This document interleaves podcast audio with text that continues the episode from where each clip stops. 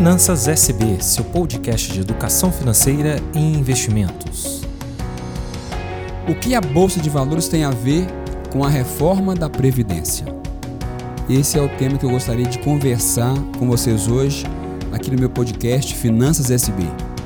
Eu sou o educador financeiro Sandro Borges e, como nosso foco é ajudar as pessoas a se equilibrar financeiramente, para que se tornem consumidores sustentáveis e se tornem investidores e aprendam a construir patrimônio para garantir um futuro e um presente financeiro mais confortável, essa é a hora de falarmos sobre a B3, que é o nome da Bolsa de Valores brasileira.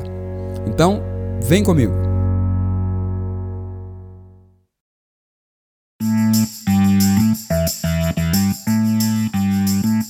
Pois bem, a B3, né, que é o nome da bolsa, aonde estão reunidas é, mais de quase 500 empresas que abriram seu capital para permitir que cada um de nós que se interessa por investimentos possa então comprar um pedacinho dessas empresas. Então, quando você compra uma ação, você está comprando parte é, do Magazine Luiza, do Bradesco, do Itaú, da Petrobras, da Vale e de outras empresas. Então, comprar ação é comprar uma cota, uma pequena parte dessas empresas grandes, empresas médias que tem no mercado. As empresas grandes, como Petrobras, Vale, Banco Itaú, os bancos são conhecidos como blue chips, que faturam aí bilhões todo ano, que distribuem dividendos para os seus acionistas e para os seus investidores. Mas também tem é, mais de 150 empresas, a gente chama de small caps, que são as empresas médias, por exemplo, como, como a é, Magazine Luiza e outras, que faturam 4, 5 bilhões por ano, que são empresas menores, mas que têm um faturamento ainda grande e que também distribui dividendo para os seus investidores. E tem uma classe que são as microcaps, que são empresas menores, com faturamento entre 1 bilhão e 3 bilhões, e que nem sempre os investidores prestam atenção, mas que pode se tornar o próximo Magazine Luiza do mercado, porque elas estão ali, elas normalmente elas dominam o seu mercado, tá ali escondidinha, né? Fora do radar dos grandes investidores e elas também têm muita oportunidade, inclusive porque o preço das ações está um pouco menor, né? é, não está tão valorizado assim, porque não está tão exposta aos grandes investidores. A Bolsa de Valores, que bateu um recorde em março de 2019, ela chegou agora a quase 280 mil investidores, pessoas físicas. E só para você ter uma ideia, há menos de dois anos atrás éramos pouco mais de 600 mil investidores. Ou seja, o crescimento foi enorme de novos investidores apostando que é hora realmente de ir para de migrar do tesouro direto, do mercado de renda fixa, ou primeiro aprender a investir também na renda variável, que as ações é a estrela né, desse mercado. Por quê? Porque lá que também tem, estão grandes retornos. Se na renda fixa você corre pouco risco e tem muita segurança e liquidez, você vai ficar muito tempo com o seu dinheiro para poder ter aí talvez um retorno de 100%. Vai demorar 16 anos, 14 anos. Quando você vai para a bolsa, você está expondo um pouquinho mais a risco, sim, mas se o risco é medido com orientação profissional, você pode se expor a risco, mas é, ter essa vantagem de ter um retorno um pouco mais, mais rápido. E no longo prazo, a bolsa no mundo inteiro normalmente ela bate na renda fixa. É, hoje, é, exatamente hoje, 23 de, de abril de 2019, a bolsa está na casa dos 95 mil pontos. E o que, que ela tem a ver com a reforma da Previdência? Que é o título do nosso podcast de hoje. E a conexão se dá pelo fato de que, se hoje a, CCJ, né, que é a Comissão de Constituição e Justiça da Câmara dos Deputados em Brasília, concordar que a reforma é constitucional e ela continuar seu trâmite normal, indo na sequência lá para a comissão especial, que vai julgar o mérito, é os grandes investidores, eles vão acender um farol, porque vai perceber que está caminhando a reforma no Brasil e é uma reforma importante para que ela possa trazer para o Brasil o equilíbrio nas contas públicas. Como vocês sabem, quase cinco anos temos um déficit fiscal muito grande, acima de 120 bilhões todos os anos, né?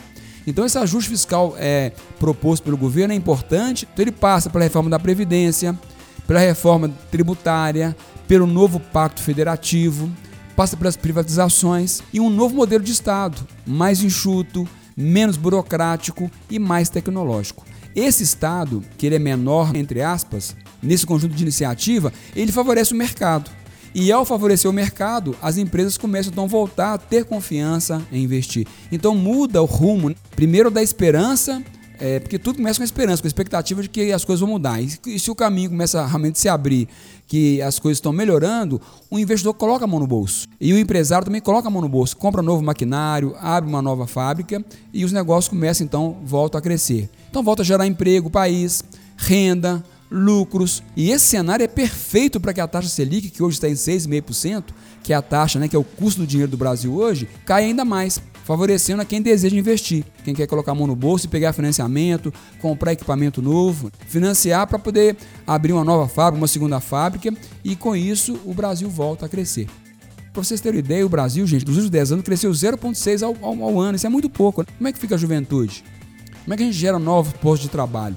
Com uma, uma, uma, economia crescendo a 0,6. Então tem que realmente, urgentemente fazer essa reforma da Previdência, porque ela vai deixar ou vai permitir que haja um novo equilíbrio das contas públicas. E não só nela, tem que ter depois as outras reformas também para poder continuar, isso não tenho dúvida. E se ela for aprovada até agosto, eu acredito que a Bolsa de Valores ainda esse ano vai superar os 100 mil pontos. Hoje ela tem 95 mil pontos. E a conta é muito simples, porque os empresários voltam a investir, voltam a gerar emprego, porque o custo do dinheiro vai ficar um pouco mais barato. Quando os juros caem, então a renda fixa perde um pouco do interesse, não é verdade? Porque você vai ganhar menos dinheiro lá com poupança, com LCA, com LCI, com CDB, com CDI, com, com o Tesouro. E aí você vai ter que passar a expor, expor seu dinheiro na bolsa, porque é lá que vai ter então as grandes oportunidades. O mercado aquecido, o varejo aquecido, novas empresas abrindo mercado de petróleo, de gás, infraestrutura, aeroportos, construção civil. Esses novos negócios puxam outras outras atividades na, na, na, economia. E o que acontece? Nós vamos ter um aquecimento generalizado. Então começa a circular mais dinheiro, beneficiando o empresário, os trabalhadores, o governo, a sociedade e os investidores. Então é, uma economia, é essa economia aquecida que você vai ver, vai ver a diferença entre renda fixa e a renda variável. A renda fixa cai e a renda variável, porque são as ações, né? São a, as iniciativas das empresas, volta a ter sentido. A gente então está tá alocado na Bolsa de Valores, realmente está lá presente. Então, meu convite para você hoje, meu caro ouvinte, é que você separe uma grana aí, que seja mil reais, dois mil, três mil, mas comece a estudar a ir para a internet, né? O nosso podcast aqui tem essa preocupação em educar você financeiramente para que você possa entender que é na bolsa de valores que estão tá os grandes ativos. E lá tem empresas de 10 reais, de 6 reais a ação, de 100 reais, de 150 reais, ou seja, lá tem para todo mundo. O que, que tem que ter? Tem que ter um pouco de conhecimento. Se você colar na gente aqui, nos próximos podcasts, a gente vai estar tá sempre tratando de divulgar é, esse tipo de conteúdo para que a gente possa te ajudar, te preparar para se tornar um investidor um pouco mais atrevido, é um pouco mais é que dê um passo além. Tem que esquecer renda fixa? Não, pode ter renda fixa sim. Mas você vai aprender a balancear a sua carteira. Então, ter parte do seu capital na renda fixa, que é a, que é a segurança, que é, que é a liquidez, pouca rentabilidade, mas é importante ter. E vai ter uma parte do seu capital conforme a sua necessidade, conforme a sua idade, conforme os seus sonhos, conforme os seus projetos, vai expor é, 10% do seu capital, 20%, 30%, porque no Brasil, se a reforma for aprovada, e eu acho que ela vai ser aprovada esse ano, nós vamos ter uma economia que vai voltar a aquecer, vai gerar emprego, vai trazer os jovens para a economia, força, força nova de trabalho e vai ter oportunidades para a gente poder ganhar dinheiro sim, como investidor na bolsa também. Entende? Então eu já estou marcando a minha posição, comprando pequenas ações, né, um pouquinho de cada uma, é, para segurar por 5, 10 anos, porque eu sei, a gente sabe que bolsa é sim médio e longo prazo, mas é importante que você marque posição e já aloque lá um pouco dos seus recursos para que você possa também é, fazer parte desse novo boom que a Bolsa de Valores vai realmente dar no Brasil. Há, há analistas que diz o seguinte, a Bolsa vai passar do 100, vai chegar a 115, 120. Se você se lembra, em 2015 ela estava 46 mil pontos. Hoje ela está 95, 96 mil pontos. Então, ela cresceu muito nos últimos dois, três anos e vai continuar crescendo à medida que a gente conseguir fazer as reformas, passar as reformas e o Brasil voltar a entrar no caminho da prosperidade, ok?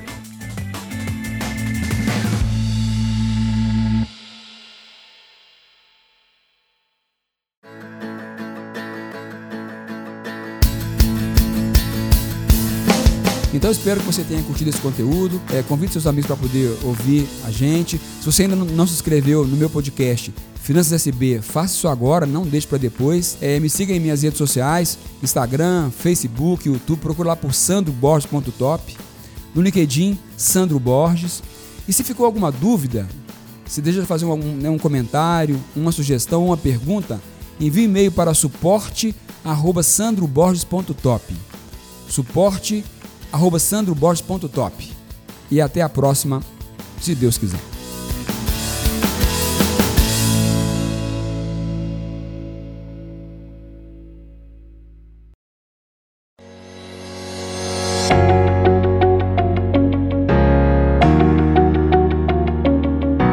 Finanças SB podcast produzido por Prosperar Áudios.